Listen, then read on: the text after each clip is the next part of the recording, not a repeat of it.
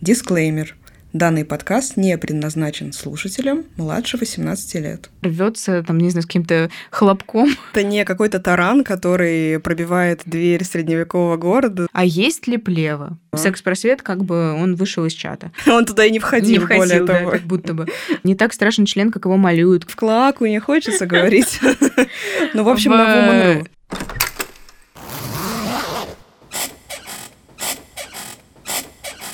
Грибники, привет! Всем привет.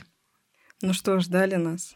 Надеюсь, что ждали, что послушали наш предыдущий подкаст. Да, кстати, пишите в комментариях или пишите в Apple подкастах, как вам, потому что для нас был, конечно, такой вызов позвать сразу двух человек и с ними общаться. Это было довольно непросто. Да, как вам было слушать э, такое количество людей, да, все ли было понятно, угу. непонятно, да, то есть, может быть, какие-то у вас остались вопросы, которые вы хотели задать, их всегда можно нам отправить, э, мы любим на них отвечать. Вот, кстати, после подкаста к Хэллоуину нам подписчица написала целую прям большую историю про как раз эм, огненного змея, угу. да, про то, как э, там был интересный, кстати, тейк про то, что а, все мужское обозначалось чем-то огненным, да, там змей в виде огонечка, змей, который там языки пламени оставляет, и это какая-то обжигающая страсть всегда, то есть, да, какой-то ну, эпитеты, которые подбираются, они обычно связаны с огнем. А, например, такие же ну, существа, существа другие, как, да, но женского пола, они связаны с водой. То есть, угу. да, русалки, которые соблазняют и зарусаливают, и там утопят потом этих угу. несчастных мужчин, соблазнившихся. Ну и, в общем-то, это скорее такая водная стихия. Это, кстати, было интересно. Да, прикольно, спасибо. Да, спасибо большое, что, ну, видно, что вы слушаете и слушаете так прям активно. Ответственно подходите. Ответственно подходите к делу, да, нам было очень приятно. А, вообще спасибо за отзывы на наш э, э хэллоуинский подкаст. Э, он был, ну так, в плане какого-то для нас, наверное, больше развлечения, но здорово, что он вам всем так зашел. Будем, значит, делать какие-то такие выпуски. Такие плюшечки бонусные, да, да обязательно. Сегодня бессменные ведущие Ксения Дмитриева, психолог, сексолог, секс-терапевт и и Анна Кулдошина, коммерческий автор, лингвист и создатель клуба презентаций. Ань, да. сегодня важная тема. Да, сегодня важная тема. А, наконец-то мы о ней поговорим. Ну, скорее всего, если вы читали, не знаю, название выпуска или описание, вы уже поняли, о чем речь, но еще поддержим чуть-чуть интригу, помаринуем да. вас. Вот, Ксения Романовна, у нас, значит, такой вопрос к тебе. Вот мы уже говорили про очень важные периоды в становлении человеческой сексуальности. Это мы говорили про менструацию довольно много, да. про рождение ребенка даже мы недавно поговорили. Ну и многие другие вещи мы затрагивали. Вообще ты можешь назвать какие-то несколько вот таких вот важных, не знаю, этапов, периодов, э, событий в жизни человека, которые могут повлиять существенно на его сексуальную жизнь, на его сексуальность, отношение к этому и так далее. Да, конечно, есть э, прям такие, я бы сказала, рэперные точки да, на пути психосексуального развития. А, первый, наверное, могу назвать осознавание собственного пола, да, это когда приблизительно к трем, там, к четырем годам ребенок, в принципе, уже понимает а, из контекста своей жизни и из того, как на него реагируют взрослые, и, собственно, как он реагирует сам на свое тело, он понимает, кто он, мальчик или девочка. О, кстати, я э, да. прикольный поинт из личной жизни. Вот как раз года, наверное, в 4-5 Э, ну, меня стригли коротко еще. Я все, всем все время говорила, когда представляла, что здравствуйте, я Аня, девочка. То есть иначе из имени Аня, конечно, невозможно понять, что я девочка, но я помню, что я прям на этом акцентировала внимание. Ты знаешь, э, у меня такая же история. Э, меня путали с мальчиком, потому что мои, у меня же волосы кудрявые, мои родители совершенно не умели с ними обращаться. И меня было проще стричь коротко, и я ходила, ну, буквально подстриженная под мальчика. И очень часто меня мама одевала в брюки. Угу. И у меня, наверное, ну, интересно, как на меня это повлияло. Ну, как бы я знаю, как на меня это повлияло, но тем не менее, влияние свое это оказало. И меня путали часто с мальчиком. И даже когда, не знаю, друзья, там, которые приходили в дом, где я жила с родителями, там стояли фотографии какие-то на комоде, а, там были, были мои детские фотографии, все спрашивали, ой, а это твой дядя или это твой брат а, какой-то? Какой-то двоюродный, да. То есть э, не, не очевидно было, что я была девочкой. Хотя мне всегда это было очевидно, мне угу. было очень обидно, что меня так коротко стригут. Это обидно, Свой да. пол я осознавала. И когда путают еще тоже. Да, и когда тебе говорят там, ну, ну это действительно влияет на, ну, на какое-то, знаешь, противоборство возникает, что нет, вообще-то я девочка, А-а-а. и у меня, я прям со скандалом отвоевывал право ну, отрастить волосы к первому классу. У меня в первый класс, когда я шла, у меня была такая стрижка каре. Ага. И то мне казалось, что мало ли кто-то, ну, что-то случится, кто-то не поймет. И я кучу заколок разноцветных нацепила себе на голову. И, может быть, мое пристрастие такое к гиперженственным каким-то нарядом, оно как раз связано с тем, что до сих пор сохраняется ну, частично вот такое вот выученное правило, что нужно еще раз жирный, двумя чертами, так сказать, да, жирной uh-huh. чертой подчеркнуть, что ты женщина, а не э, что-то другое. Посудомойка. А не посудомойка, да. Вот. А это про осознавание пола ребенком, Следующее, что у нас возникает, да, у нас возникает у девочек менструация, у мальчиков полюция. Активно мы с тобой это обсуждали, да. как это влияет в предыдущих подкастах. А, тем не менее, да, э, насколько позитивно или негативно, и как, насколько ребенок будет готов к этому событию, такими и будут, собственно, то влияние, которое на него будет оказываться. А, следующий момент. Первая мастурбация. Ну, mm. обычно происходит после первой менструации, ну, бывает по-разному, да, потому что есть детская неосознанная мастурбация, мы ее сейчас не имеем в виду. Она никак не сексуализирована, да. она никак не окрашена, она скорее про то, что ребенок э, изучает свое тело, может быть, снимает какое-то напряжение, потому что навязчивая мастурбация у детей, она обычно про то, что таким способом ребенок пытается снять тревогу, которая в семье, видимо, слишком много для него. Безусловно, дальше у нас идет такая, ну, то есть у нас есть первая стадия, она платоническая, когда дети проявляют какую-то несексуально окрашенную любовь к обычно недостижимым объектам в виде, там, ну, не знаю, а, маминой подруги, которая ярко одевается, да, или какому-то там, не знаю, причем не обязательно там мужчина женщина не сильно играют роли, или какому-нибудь певцу, актеру, ага, ага. А, не знаю, там, к чему угодно, и это какой-нибудь либо взрослый человек, либо да, вообще да, выду- да, выдуманный да. персонаж, может быть, даже. Ой, ну это классика. Да, это, да. это как раз проживание платонической стадии. И это нормально, ребенка не надо за это ругать, одергивать ни в коем случае. Он таким образом проходит э, свой, так сказать, путь. Да? А следующая у нас стадия возникает приблизительно с входом в пубертатный период. Это такая стадия фантазирования, но ну, уже эротического. Да? То есть это эротическая стадия.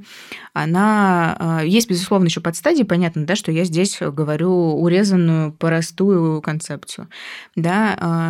Эротическая стадия характеризуется тем, что и уже интересно, уже хочется там поцеловаться первый раз, уже какие-то есть фантазии, хочется там тактильных каких-то вещей, но секс все еще не э, ну, тебе, тебе не хочется именно секса, ты не очень понимаешь, что это, да, и тогда объект меняется на более понятный, то есть, скорее всего, это какой-то, не знаю, э, старший брат подружки, или, может быть, одноклассник, или кто-нибудь еще, то есть, да, Обычно это что-то, с кем уже можно реализовать свои какие-то коварные планы, которые ты строишь на противоположный пол, а иногда и на свой пол, да, в зависимости ну, от твоего анамнеза. А, и ну, не бойтесь страшного слова анамнез. Анамнез – это просто ваша история. Это про эротическую стадию. очень часто бывает, что некоторые люди на этой стадии застревают. Да? И тогда сексуальная стадия – это стадия первого, ну, она начинается где-то с уже осознанного возраста, плюс-минус там 17, с 18, 19 и так далее лет, да, у всех она э, проходится индивидуально, да, то есть, по идее, она должна начаться с того момента, когда вы получили свой первый сексуальный опыт.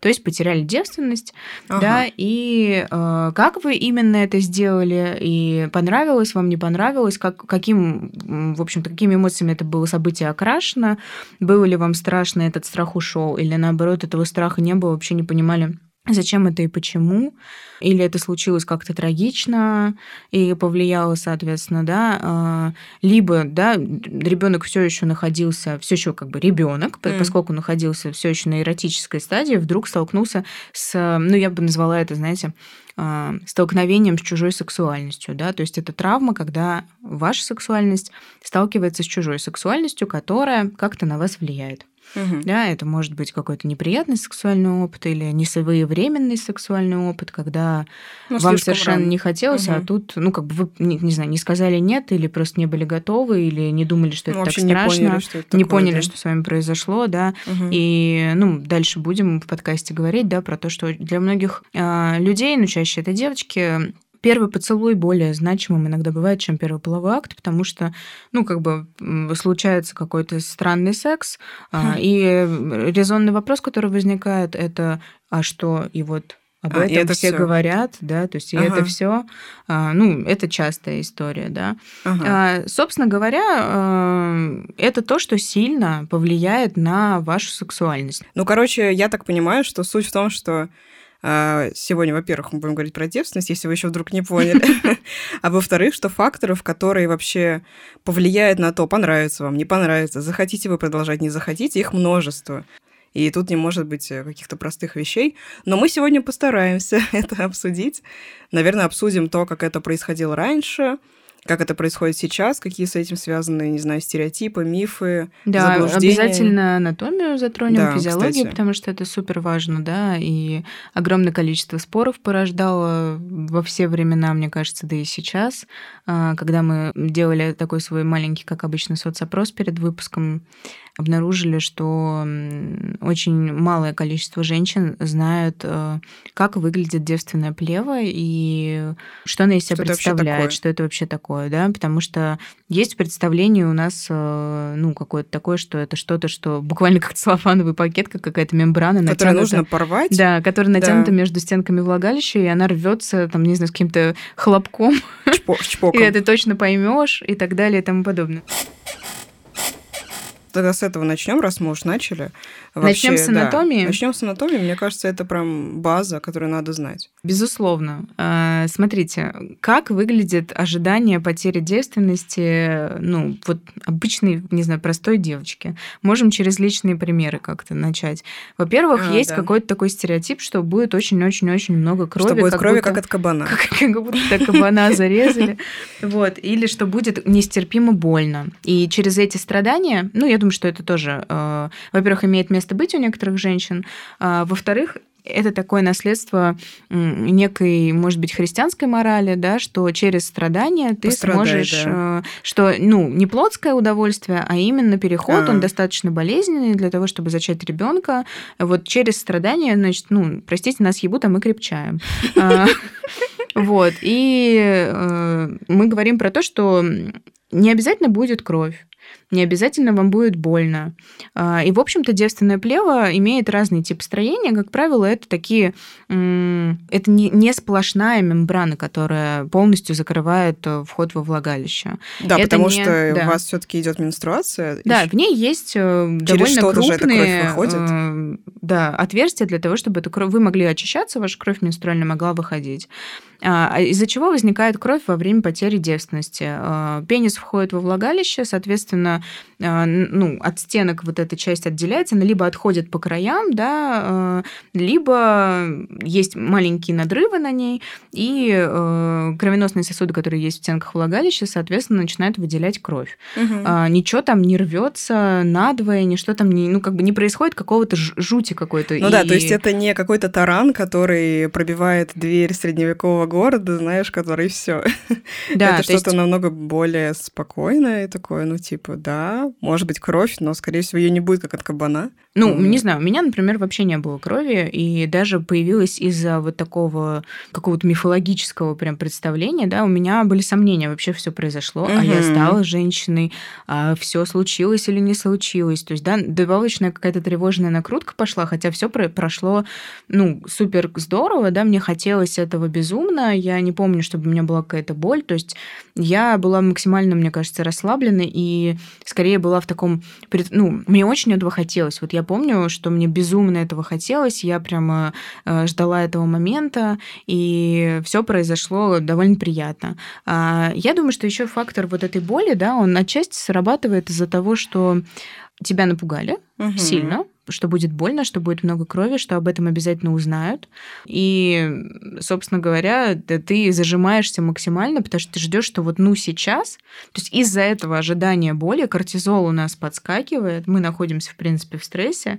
Что происходит? У вас не выделяется никакой влагалищной смазки, поскольку э, ну, кровь к внутренним органам приливает хуже из-за mm. того, что кортизол вообще-то вызывает сужение сосудов. Mm-hmm. Соответственно, ну, не будет притока нужного для того, чтобы вы были расслаблены и чтобы у вас ну, выделялась какая-то влага, да, а, соответственно, вам будет больно просто будет из больно, сопротивления.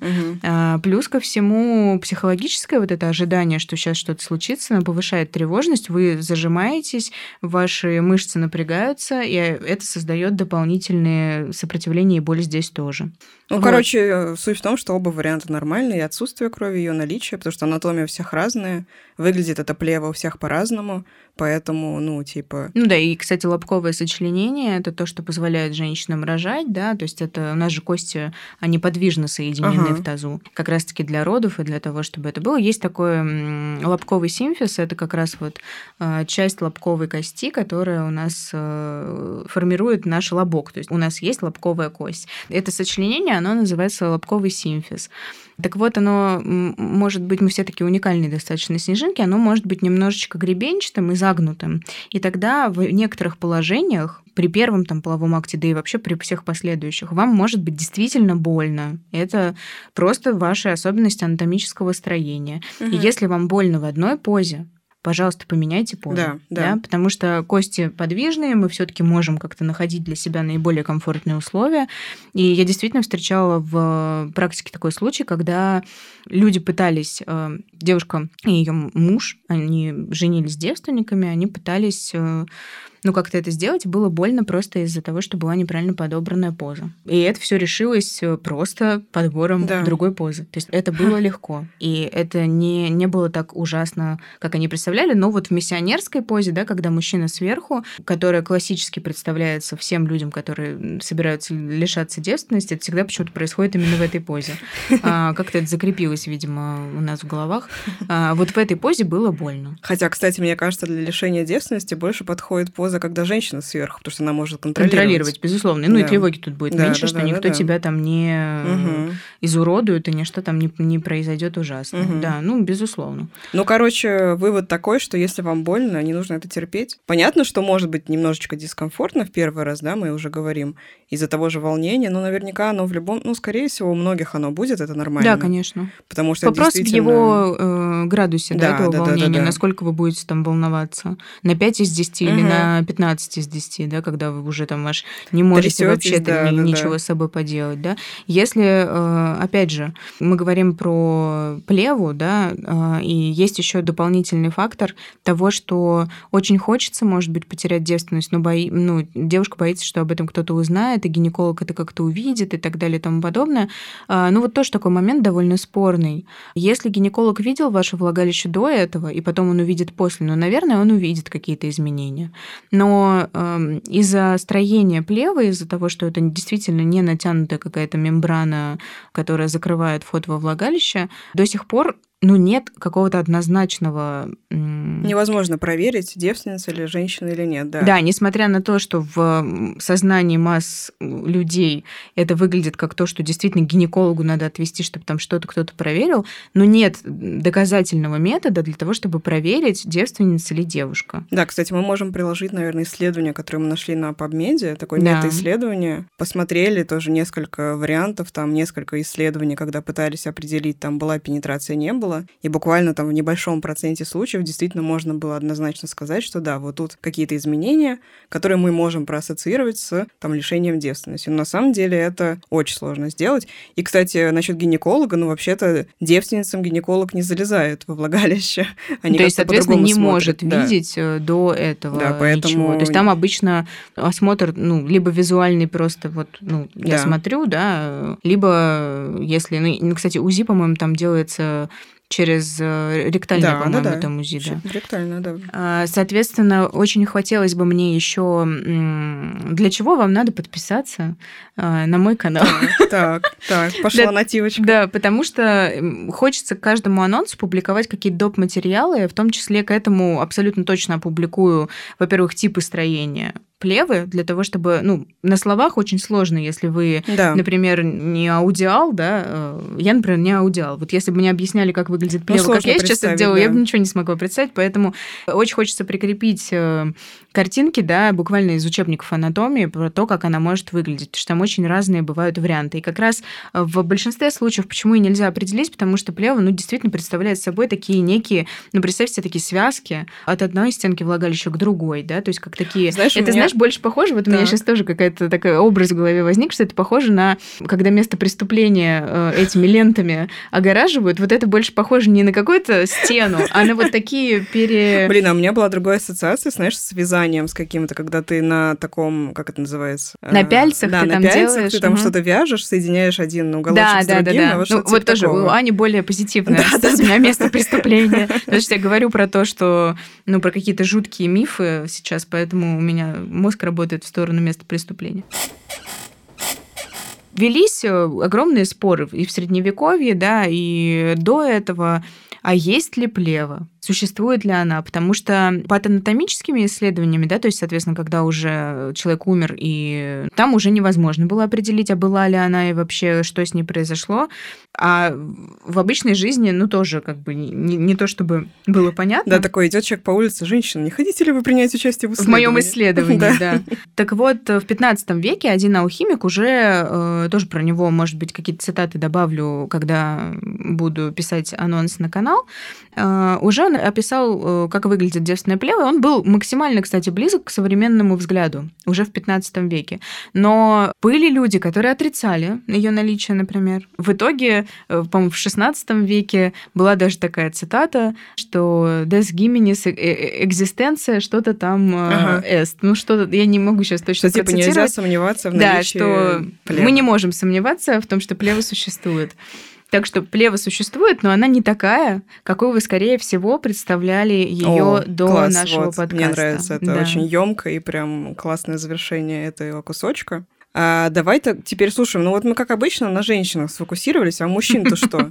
Как всегда. Ну, как, ну это мы, Нам да, поскорее нужно потерять девственность э, на этом подкасте и пригласить гостя, гостя мужчину. А, будет, будет, обязательно. У нас есть очень, на примете. Очень надо, потому что мы действительно в... А то собрались тут Своим женским кругом всегда собираемся. Я знаю, что нас слушают мужчины. Мужчины, я всех вас знаю. Всех вас знаю! Звучит как угроза. Не, ну правда, я... Я просто получаю э, отклики от мужчин а. тоже, в том числе, что они слушают подкаст, и это здорово. Не, это офигенно. Информацию мы даем, с одной стороны, здорово, что даем информацию много про женщин, они будут больше знать про женщин. С другой стороны, наверное, им хотелось бы что-то а, интересное про свой организм тоже узнавать. Слушай, так ну вот, вот здесь да. Э, просто сложно. Почему мы так много говорим про женщин? Потому что у женщин хотя бы как-то это можно пощупать. Ну, мы говорили, что с оговорками, да. да. А у мужчин-то вообще это возможно или нет? Слушай, вообще а, это сложно сложно. Да, и я думаю, что практически невозможно, потому что, ну что, головка члена открывается, если это не обрезанный мужчина. А если там нет никаких фимозных э, историй, да, фимоз это когда головка члена не может открыться полностью.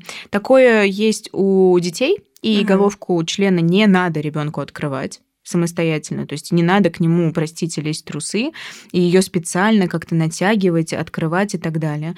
Этот фимоз, он проходит к, ну, как бы к определенному а, возрасту. Пройти. Если это О, детский фимоз, да, он проходит самостоятельно. И очень хотелось бы мне пригласить одного э, пластического хирурга как раз э, по мужской пластике, потому что очень много там, э, ну, интересной информации будет. Ну, не знаю, если у нас получится с ним сконнектиться, то пригласим. Слушай, это интересно, потому что я думала, что фимоз это чисто заболевание какое-то, которое надо лечить и что там подрезать. Безусловно, это так. То есть и ты права. А, и тогда происходит обрезание, то есть назначается операция обрезания крайней плоти, но есть фимоз детский, mm. который проходит. Поняла. Если он не проходит, к моменту, там, не знаю, 16, 17, 18 лет, это уже, наверное, лучше у специалистов спросить, то тогда это делается хирургически. Поняла. Но а, вот это вот какое-то безумное желание что-то сделать с телом ребенка и обязательно открыть ему головку полового члена, оно не очень нормально. Вылезай! Пожалуйста, остерегитесь. Да, соответственно, это вызывает боль у ребенка и может вызвать у него, э, ну, неприятные ассоциации с тем, что с его пенисом что-то не так. Потом это на него может повлиять, если он склонен к тревожности. То же самое влияют э, какие-то манипуляции с мошонкой, да, бывает такое заболевание, как крипторхизм, наверное, про него знаете, когда они, э, ну, яички не выходят из брюшной полости А-а-а. и, соответственно, не опускаются, например, на, в мошонку. Здесь, конечно, без вмешательства да. врачей не обойтись. Тем не менее, если ребенку делают э, такие операции, ну, неважно, там, может быть, на какие-то другие еще симптомы, тоже может возникать ощущение какой-то неполноценности, особенно если нагнетают родственники и семья, что, не дай бог, и сыночка, корзиночка, там с ним что-то случится.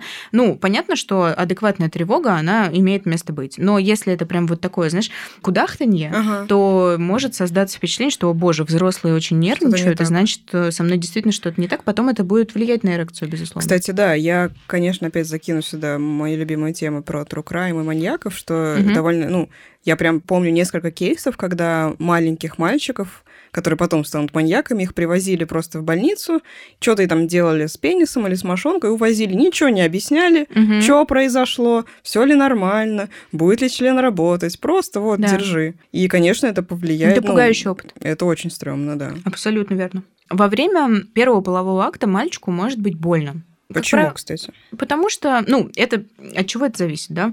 Если был опыт мастурбации, и он, например, был э, активный, то тогда, скорее всего, боли не будет, потому что, ну, в принципе, пенис привык к воздействиям, да, а. головка не такая чувствительная. Если это обрезанный ребенок, скорее всего, его головка трется о нижнее белье, и она тоже уже привычна к каким-то воздействиям. Если это первый опыт, и вот прям действительно, как вот, ну, не знаю, каких-то очень пуританских семьях, когда ребенок не прикасался к своим половым органам, тут внезапно, ну, то есть все, все, все его сексуальные желания были подавлены, да, здесь внезапно головка открывается, ему надо что-то делать с членом, не очень понятно, но, скорее всего, у него тоже не выделяется смазка. Так, на пенисе тоже выделяется смазка. Смазка выделяется плохо, опять же, вся та же самая схема угу. с кортизолом, про которую я сказала. А если еще такая же женщина, то, то вообще... нет, если встречаются два вот э, человека вот с такими особенностями, особенно два тревожных человека, возможно, с первого раза не получится. Ну и, угу. в общем-то, оно и нормально. Не да, надо кстати. думать, что если у вас с первого раза не получилось, то с вами что-то не так, и вообще Это кошмар, ок. там и что-то еще.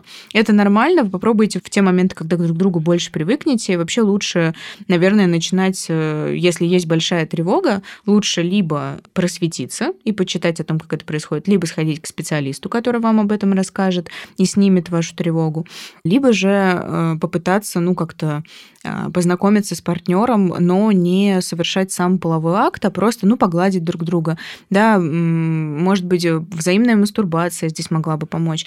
А, просто быть вместе голыми, раздетыми, что ничего страшного не происходит, да, видеть, что у мужчины есть член, и это не так страшно, как не так страшный член, как его малюют, как говорится. Вот, что он просто есть. Но я, например, вспоминаю свой какой-то первый опыт, когда я увидела пенис мужской. Ну, я, конечно, была впечатлена. Но я была впечатлена, это одновременно было какое-то и восхищение, и действительно какое-то примесь страха это имело. У меня не было отвращения, но я помню, что, боже, это как бы, ну, Вау. ничего себе, оно вот так, он вот такой, и еще ты когда, ну, трогаешь, он же еще каменный, и ты так, ой, ничего ну да, себе. То есть, и вот это, вот это твердое, оно будет что-то со мной делать. Ну, то есть, это действительно может вызывать тревогу, это нормально. Мне ага. просто здесь тоже хочется легализовать это, потому что действительно это что-то, с чем вы сталкиваетесь в первый раз. И Почему еще может быть так страшно? Э, особенно если ребенку не говорят, что после этого, ну вообще-то происходит какая-то трансформация. Вы не просто все девичество потеряно, теперь ты должна будешь, и дальше там девушку ждет либо беременность, про которую ей тоже ничего не рассказывают, какая-то страшная вещь, либо постоянное какое-то занятие этим сексом, который первый раз выглядит не совсем так, как он выглядит в последующие разы. Я думаю, вы со мной согласитесь, Конечно. что первый опыт, он сильно отличается от того опыта, который у вас уже есть, когда вы понимаете, как вам нравится, как именно нужно, э, ну, какие есть сексуальные стимулы у вас, да, в какой обстановке это должно происходить. То есть первый опыт, он действительно может быть не совсем комфортным, а, особенно если вы не знаете, что там будет происходить. Ну, кстати, и на самом деле, мне кажется, с каждым новым партнером тоже может быть первый раз сложно, потому что вы Ну, потому что вы просто друг разные, да. И, типа, безусловно, у всех женщин отличаются половые органы, угу. у всех мужчин э, пенисы вообще, конечно, потрясающе разными могут быть, да. И что-то вам может больше нравиться какой-то вариант, что-то меньше нравится. Опять же, нужно привыкнуть к тому, какое сексуальное поведение у вашего партнера. Оно может быть тоже очень разным в зависимости от темперамента, от того, как, какие у вас эмоциональные отношения, насколько вы близки, да, или не близки, есть ли у вас какие-то конфликты и так далее. Все, что пронизывает наш жизненный контекст, он пронизывает и сексуальный контекст. Безусловно, имеет влияние на него. Слушай, вот, да, да. А если, допустим, как очень мы поняли, что в целом сложно определить, был ли у мальчика секс, только вот в том случае, что если он даже не мастурбировал, и там головка особо э, не принимала участие. Но даже если, даже если это случай, когда головка не особо принимала участие, там все равно будет сложно сказать, что ага. вот он сегодня был девственником, а, а потом угу. вот на следующий день он уже не девственник. Ну, наверное, это тоже стоит задать вопросы э, урологу, да, да мужскому, но я не думаю, что есть действительно какие-то доказательные способы узнать, э, кроме слов собственно говоря, Пациент. пациента, да. Со слов пациента вот так-то, да. Это, знаете, как в медкартах на скорой пишут. Со слов пациента было то-то и то-то. Ну вот мы примерно в психотерапии примерно так же можем восстановить анамнез. Да. Со слов пациента это произошло вот в таком-то возрасте. А что будет, если у мальчика, например, первый половой опыт будет прям вот совсем-совсем неудачным? Как на него это повлияет? А, да точно так же, как и на девочку, да. Э, повышенная тревожность, тревожное ожидание неудачи. А, скорее всего, ну, на второй раз может получиться, а может и не получиться. И здесь э, это будет зависеть, конечно, от того, как он сам, в общем-то, привык справляться с такими вещами. Ну, то есть, по сути, что с тобой произошло? Тебя подвел твой организм. Если вдруг тревоги было так много, что эрекция, она э, неустойчивой была, mm-hmm. то есть она исчезла. И что дальше начинается? Дальше мужчины, как правило, ну даже если это им уже, уже этот симптом закрепился, дальше мужчины начинают изо всех сил пытаться этот член поднять. А, и это, наверное, самая главная ошибка, потому что ничего поднимать, наверное, не стоит, а стоит просто переключиться на какие-то другие виды активности. Ну, не в смысле пойти к холодильнику поесть, а в смысле, а, ну, попытайтесь э, обратить внимание на партнершу, попытайтесь ей доставить удовольствие, да, может быть, орально, может быть, как-то мануально, может быть, просто вы друг друга обнимете и полежите, и ничего страшного здесь не будет, потому что попытка после того, как эрекция пропала, снова ее вернуть, такая прям, вы, вы и так нервничаете, и у вас не получится, и это еще сильнее укрепит э, ваше ощущение, что вы своим пенисом не управляете в принципе. И чаще всего вот через такое э, развитие событий, которые я сейчас описала, проходят мужчины, у которых был неудачный сексуальный опыт, и потом второй раз очень страшно, кто-то из них покупает судорожно Виагру, да, ну, ага. ну, у меня был пациент очень молодой, ему было, по-моему, около 20 лет, у которого был неудачный первый опыт, и на второй опыт он сожрал Виагры, и все равно Кошмар.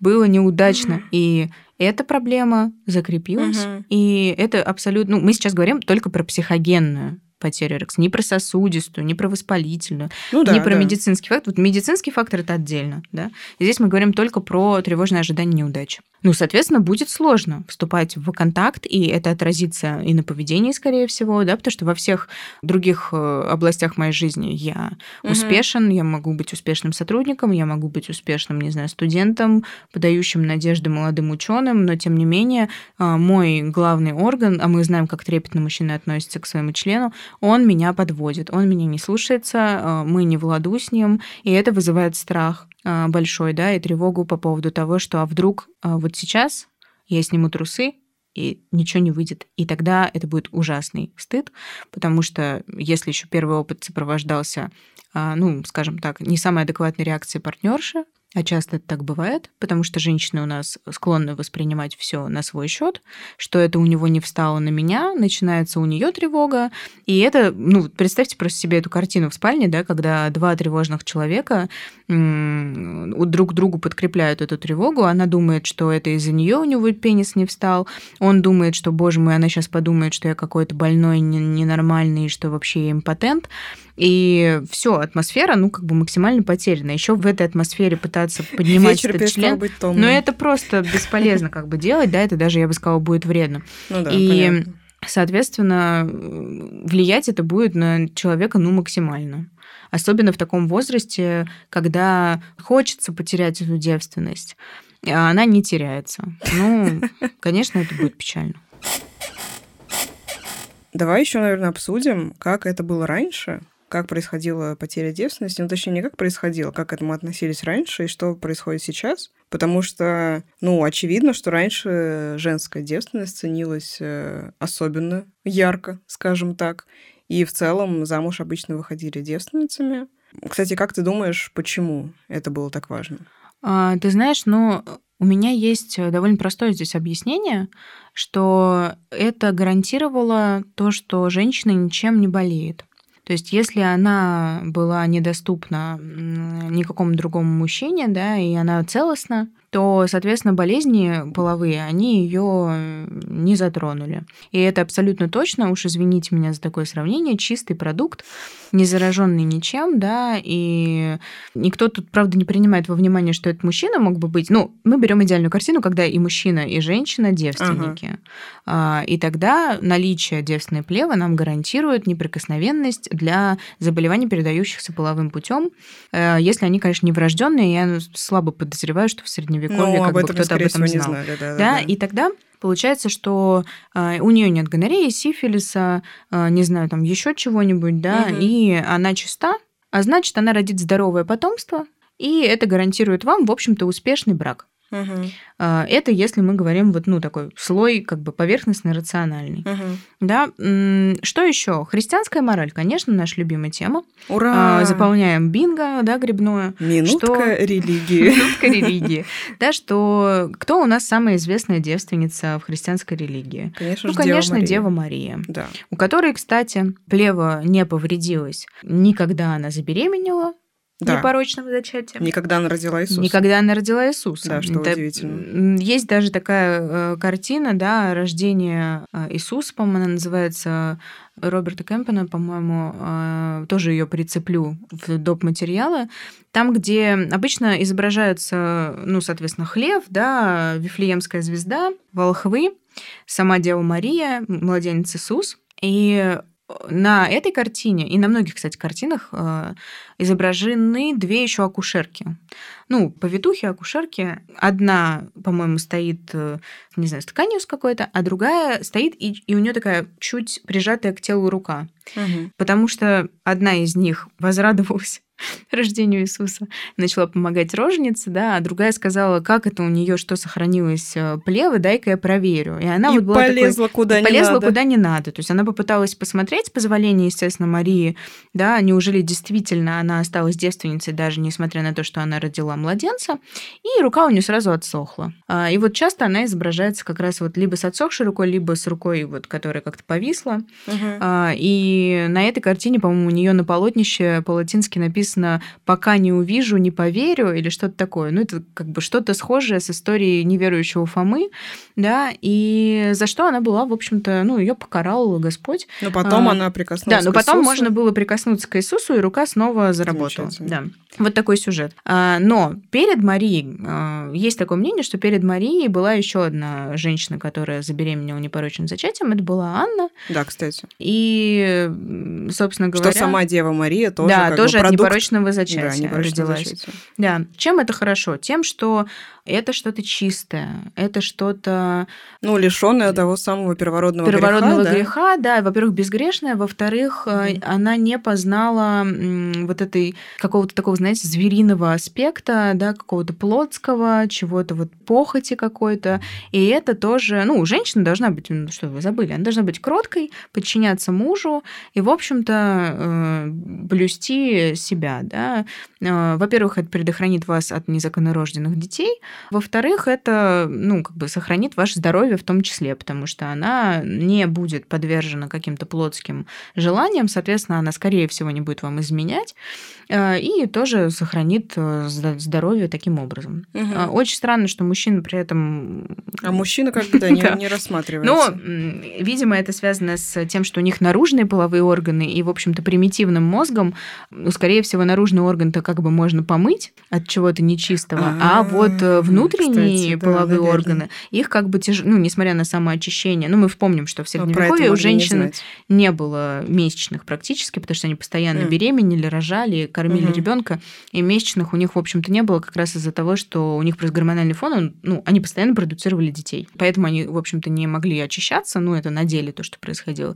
И в целом, э, ну, как будто бы вот в этом овраге красном там скапливалась вся нечистота, если женщина действительно с кем-то блудила, уж простите ага. за такое слово.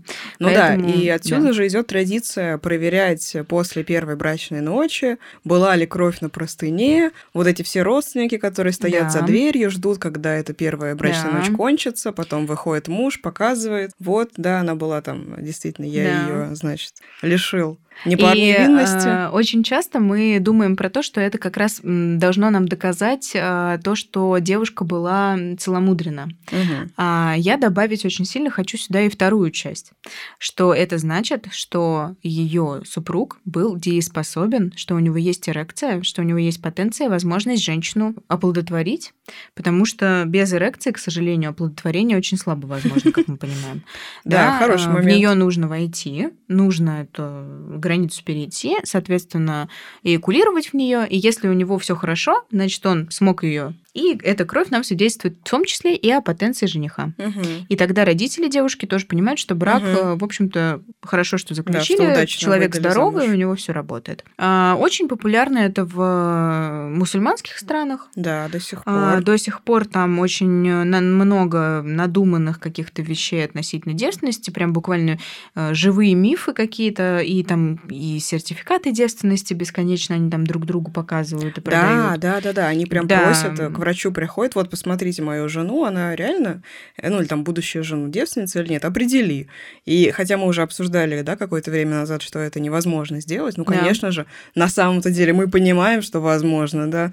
Сейчас я вам сейчас все распишу, кто где и так далее. Самое страшное, что хорошо, если у этой девушки пойдет кровь при первом половом контакте, а, потому что факт, если что бы я, например, родилась в арабской стране, но меня, наверное, ничего хорошего, в общем-то, не ждало бы, потому что отсутствие крови для человека той культуры означает только одно, что был до этого да. какой-то другой контакт. А это позор, стыд. И, и тебя, более того, тебя не возьмут замуж вообще. Да. То есть ты просто какая-то... Ну все, ты как бы Испорчен. Тебя заканцелили, грубо говоря. Ты из общества удаляешься куда-то. Кстати, да, я читала, что есть еще даже какие-то виды работ или профессий, на которые не возьмут женщину, которая там до брака вступала в половые отношения. Ну, в каких-то регионах определенных, я сейчас не назову, mm-hmm. просто натыкалась тоже, что это не только про замужество, это еще и про способность там работать в каких-то вещах. Что тоже. она нечистая, да, ну, да, она будет наверное, там как-то влиять наверное, на процессы, да. наверное. Да, Скорее интересно. Всего. Кстати, мы еще обсуждали до записи подкаста, ты рассказывала про книжку, которую ты читала про русское дворянство 18-19 века. Да, потрясающая книга. Тоже мы интересно. вот говорим все про какие-то э, зарубежные опыты, да, но у нас есть потрясающий пласт культуры нашей. Наверное, было бы разумно говорить э, из того культурного кода, в котором, в общем-то, мы э, воспитывались, да. И да, потрясающая книга «Гендерные исследования». Наталья Пушкарева и, по-моему, кто-то еще написал ее. Тоже оставлю ссылку ссылку. Угу. «Сметая запреты». Это очерки о русской сексуальной культуре. А, по-моему, начиная с 17 по 20 век. То есть это прям очень фундаментальная работа. Этим она меня восхищает. Она не то чтобы легко читается, я бы не сказала, что не, ну, это не, не нонфикшн, это... Ну, это прям научная, это научная работа, угу. да. Ее интересно читать, потому что очень много исследований, в общем, оно, в принципе, про женскую, скорее, сексуальную культуру.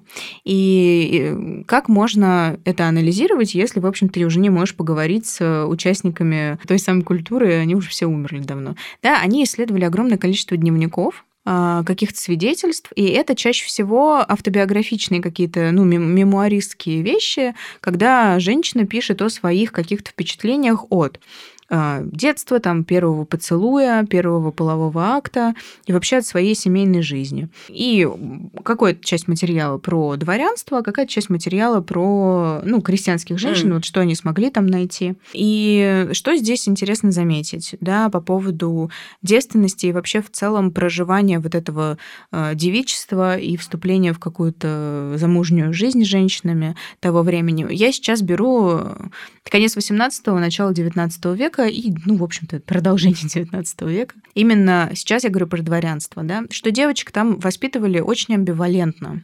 С одной стороны, ей нужно было быть готовой к браку, и лет с 15, ну, плюс-минус 15 лет приходила менструация уже у всех, плюс-минус.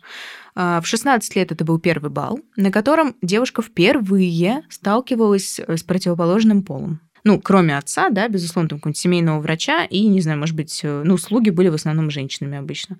Ну, кто там, конюха она могла какого-то видеть, но это тоже, там не было контактов. Конечно, образование их изолировали. Было да, образование угу. было раздельное или вообще домашнее, потому что раздельное да. образование, оно пришло там чуть позже, угу. да, а, то есть у девочки не было никакого контакта с противоположным полом, но ее к этому готовили, а, ей разрешалось, ну, ее обучали флиртовать, ее одевали в какие-то одежды такие довольно экстравагантные, сексуальные, для того, чтобы вызывать у предполагаемых женихов какое-то влечение к ней. А, но при этом, если вдруг э, родители вычитывали в этих дневниках какие-то самые невинные а, мысли о том, что там я хочу чего-то там любить или быть любимой. Даже вот этих слов было бы достаточно, чтобы вас просто отобрали этот дневник а, и наказали. То есть любое проявление такой женской сексуальности, оно сильно порицалось.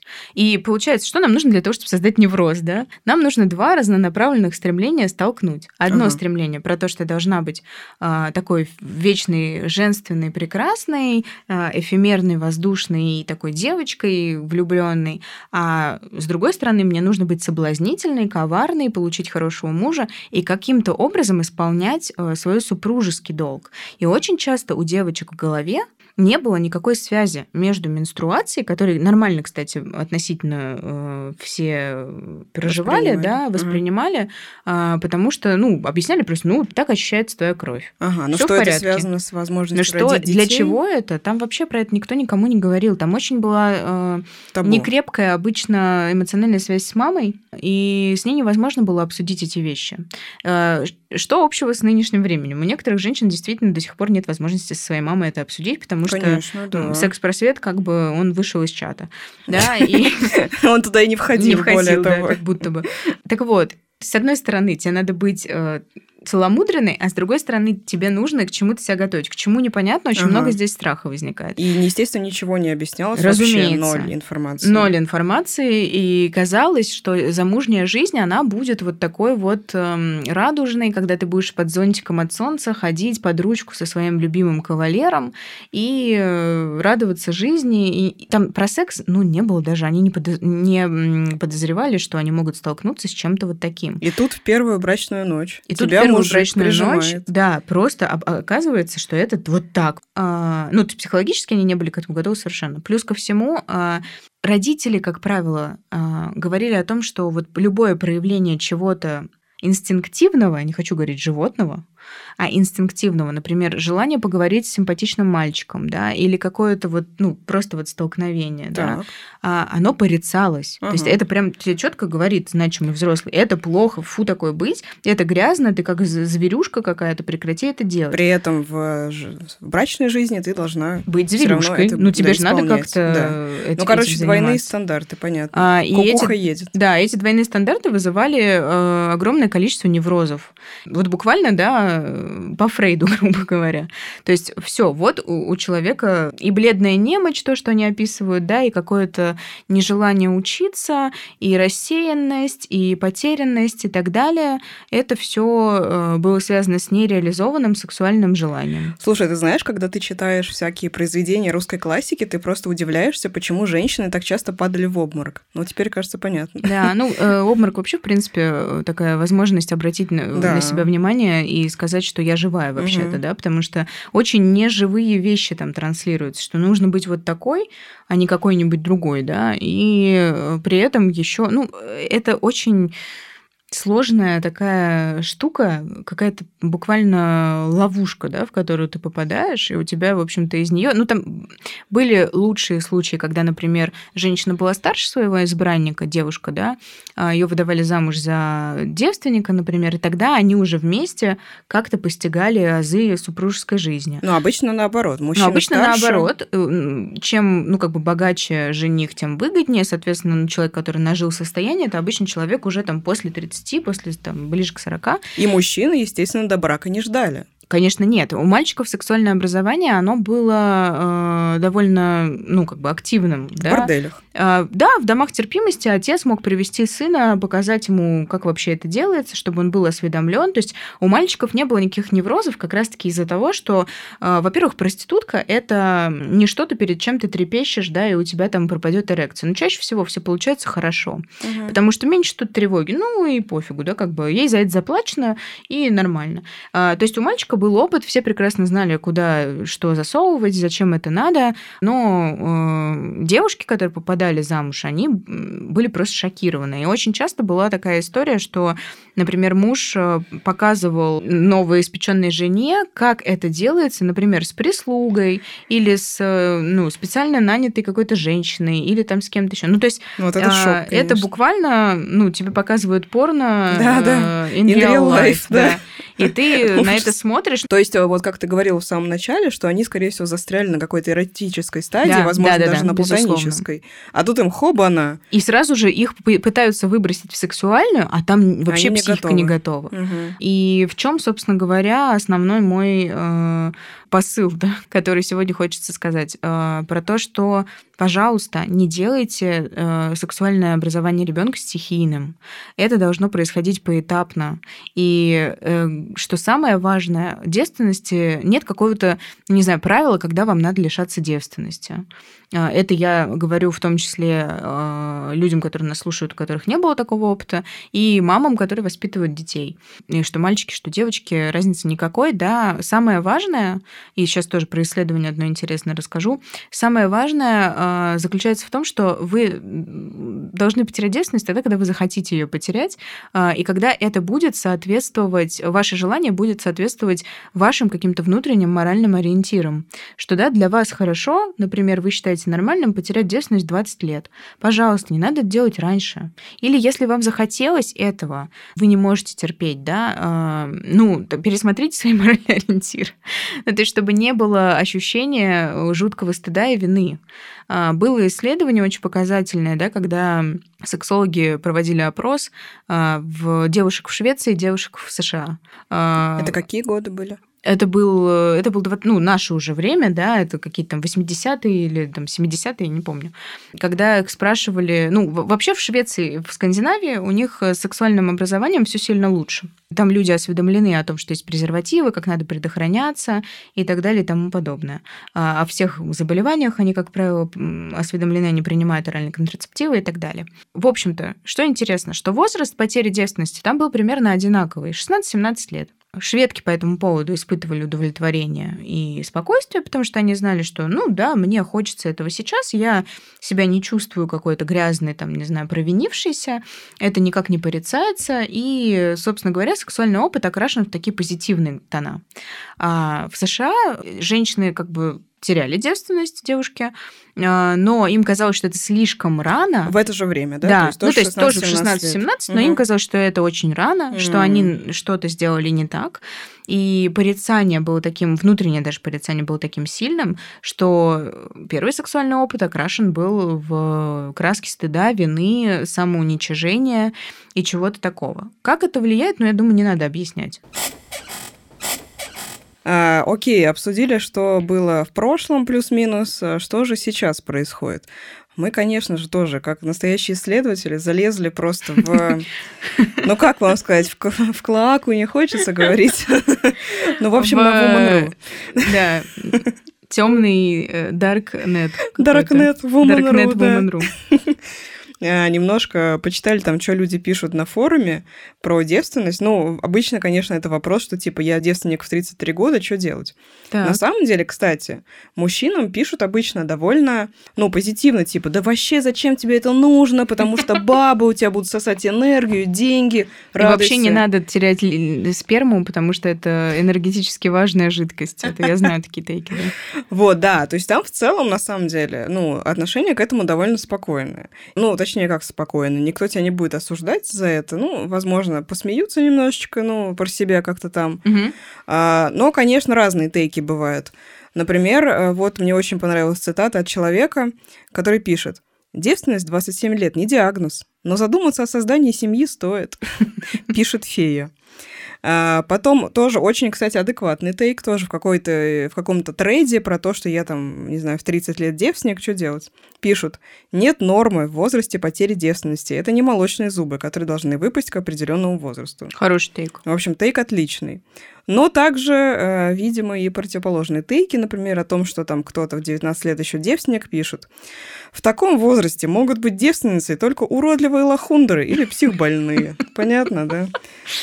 Или наоборот... Боже, какой кошмар. Это э, просто, это очень странно. Или наоборот, кстати, девушка пишет, что не планирует э, расставаться, скажем так, с девственностью до свадьбы, ей отвечают, побольше бы было таких хороших девушек, как вы. Достойную невесту в наше время найти очень трудно.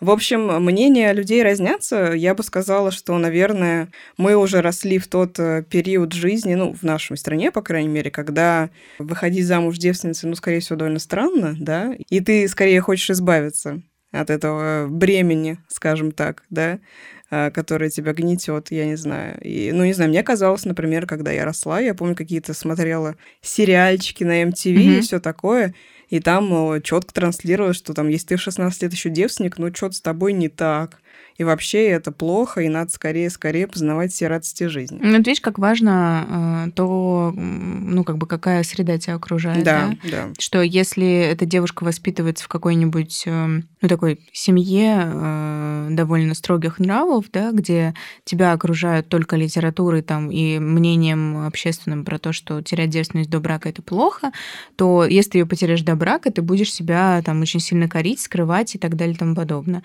А, либо ты можешь испытывать э, дискомфорт от того, что в 16 лет все уже, простите, сбросили листву, как любят писать на 2 тоже еще один а, филиал ада. Филиал ада на земле, да, там э, все лиственники пишут про то, что ну вот, а как же мне, да, ну примерно то же самое, да, э, сколько людей, столько и мнений, но просто я про то, что наши эмоции от потери девственности, они часто, то есть люди очень редко слушают свой какой-то внутренний истинный голос, да, чувство внутренней правильности, правильности. Вот для меня правильно там угу. тогда тогда ты этого лишиться, когда я буду готова, угу. когда я захочу. Когда это будет мой выбор. Да, когда это будет мой выбор. И это очень важно. Понимать, что да, я выбираю сейчас эту черту перешагнуть, а не, простите, ну, прыгать с корабля на бал, да, из платонической стадии сразу в сексуальную, да. в шоке там потом от этого, а, не знаю, даже ну, родившие ребенка женщины иногда все еще пребывают в эротической стадии, им кажется, что, э, ну, секс это грязно, мерзко, отвратительно, но зато вот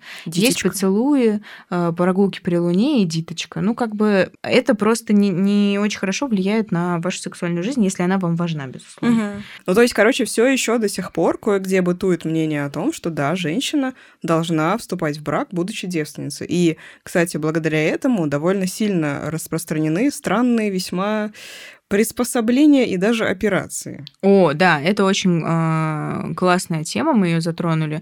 Первым, что мне Аня прислала, когда мы начали готовить э, этот подкаст, это были капсулы с имитацией крови, угу. которые вставляются во влагалище. От тепла тела они растворяются, их оболочка, и, соответственно, когда пенис входит, э, он весь в псевдокрови, и ваше постельное белье тоже в псевдокрови.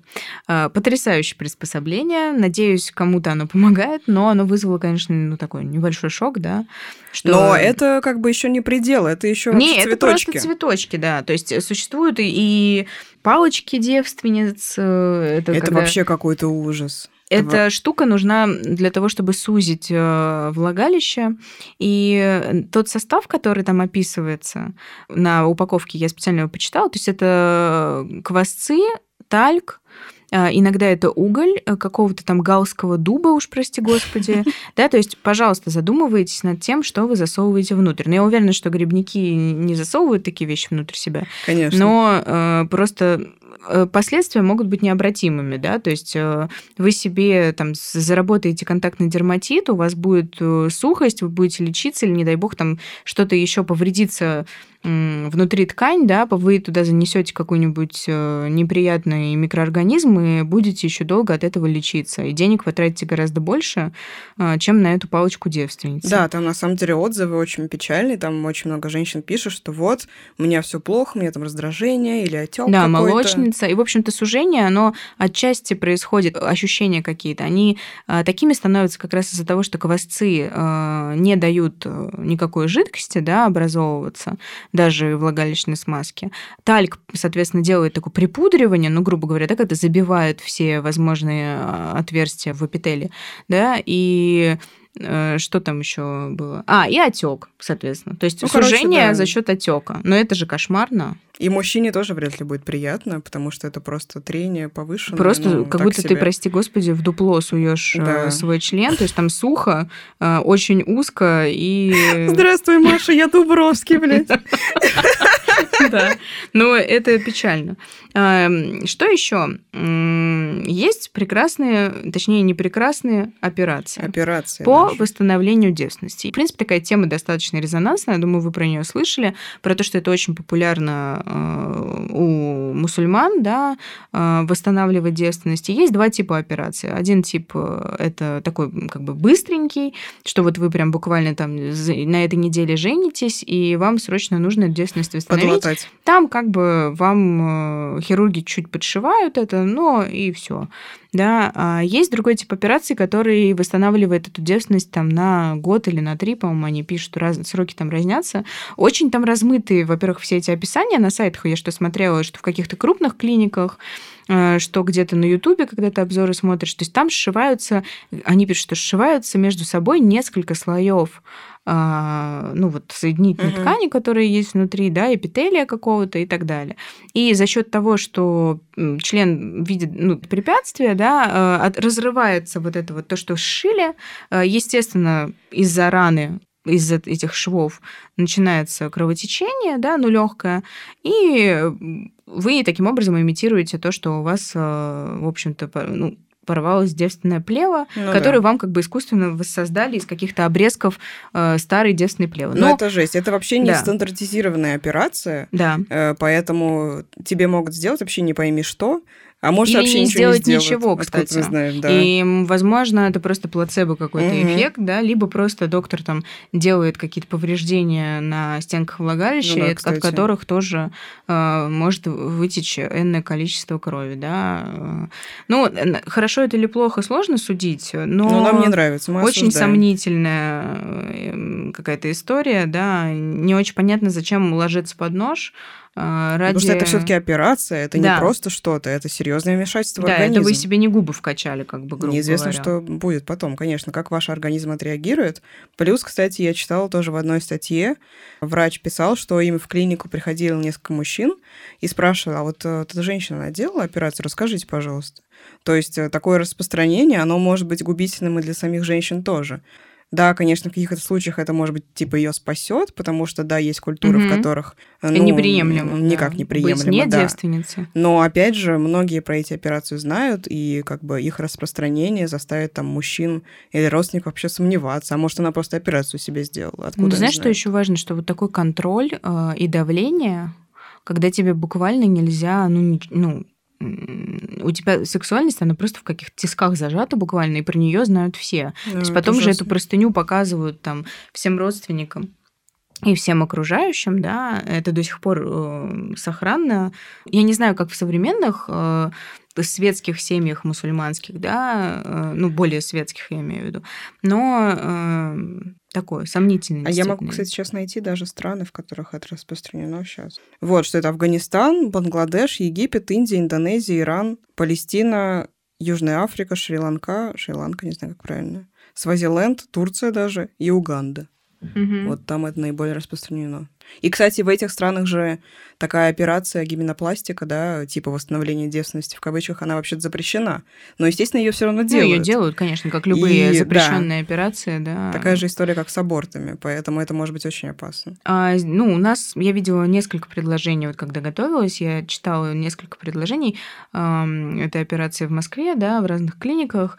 Э, нигде не описано досконально, как именно это будет происходить. То есть там просто этой информации нет. У меня была шальная мысль позвонить и попытаться узнать, но, честно говоря, просто времени не хватило, хотя это было бы интересно.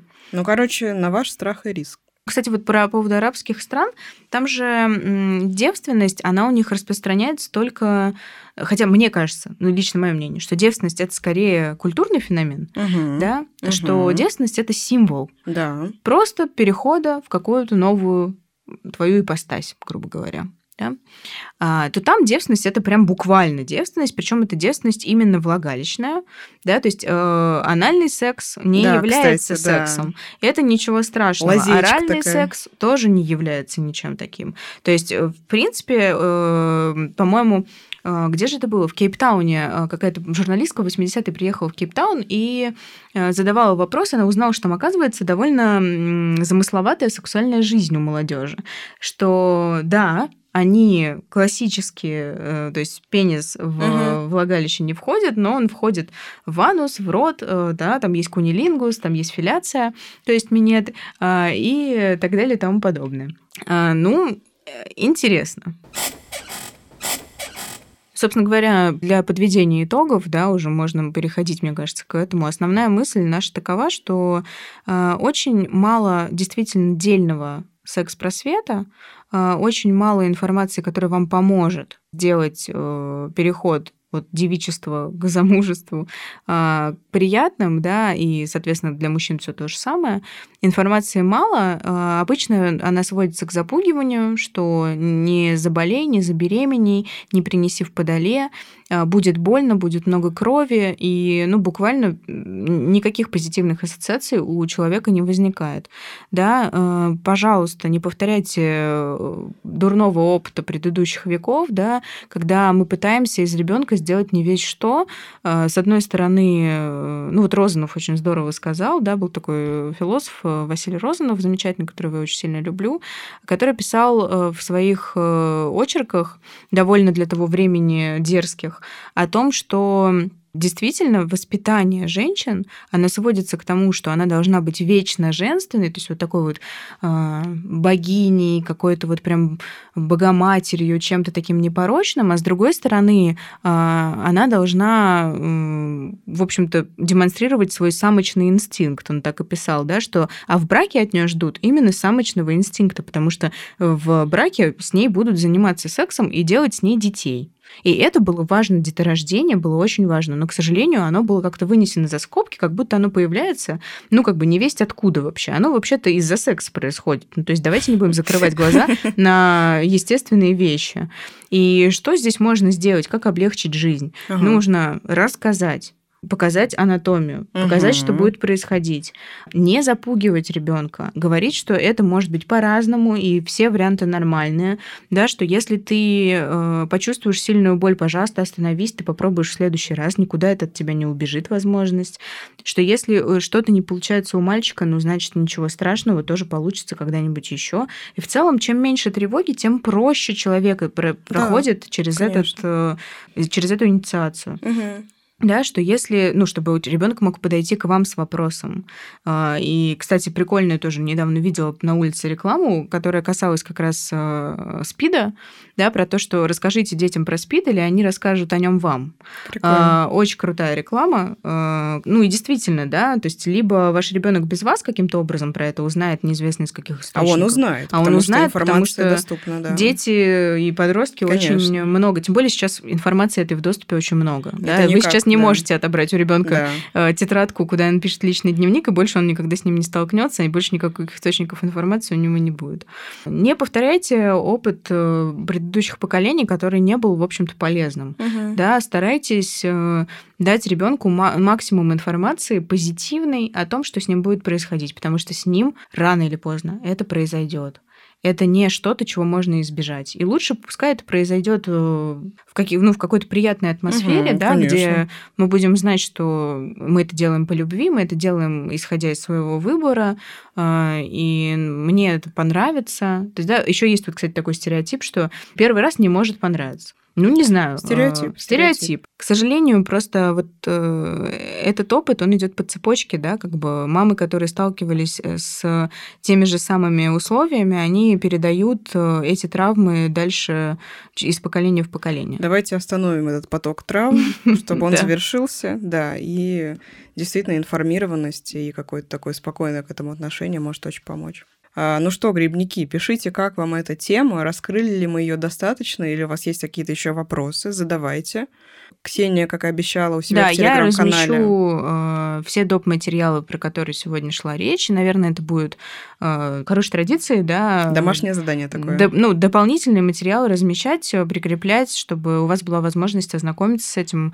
Э, мне кажется, это здорово. Угу. Слушайте на следующий подкаст. Следующий подкаст будет с... Кстати, да, у нас снова гость снова будет. гость будет. Будет очень интересно. А, будет интересно, скорее будет такой социологический. Да, и скорее всего будет много дискуссий, так что если вы любите выпуски с прожаркой и со срачами, то он будет для вас, скорее всего. Не забывайте, что у Ксении есть сейчас окошки на запись, так что если вам это актуально, приходите. Можно всегда проконсультироваться, написать мне в личку, да. Так что мы вас ждем и, конечно же, ждем вас в следующем подкасте. Пока. Пока-пока.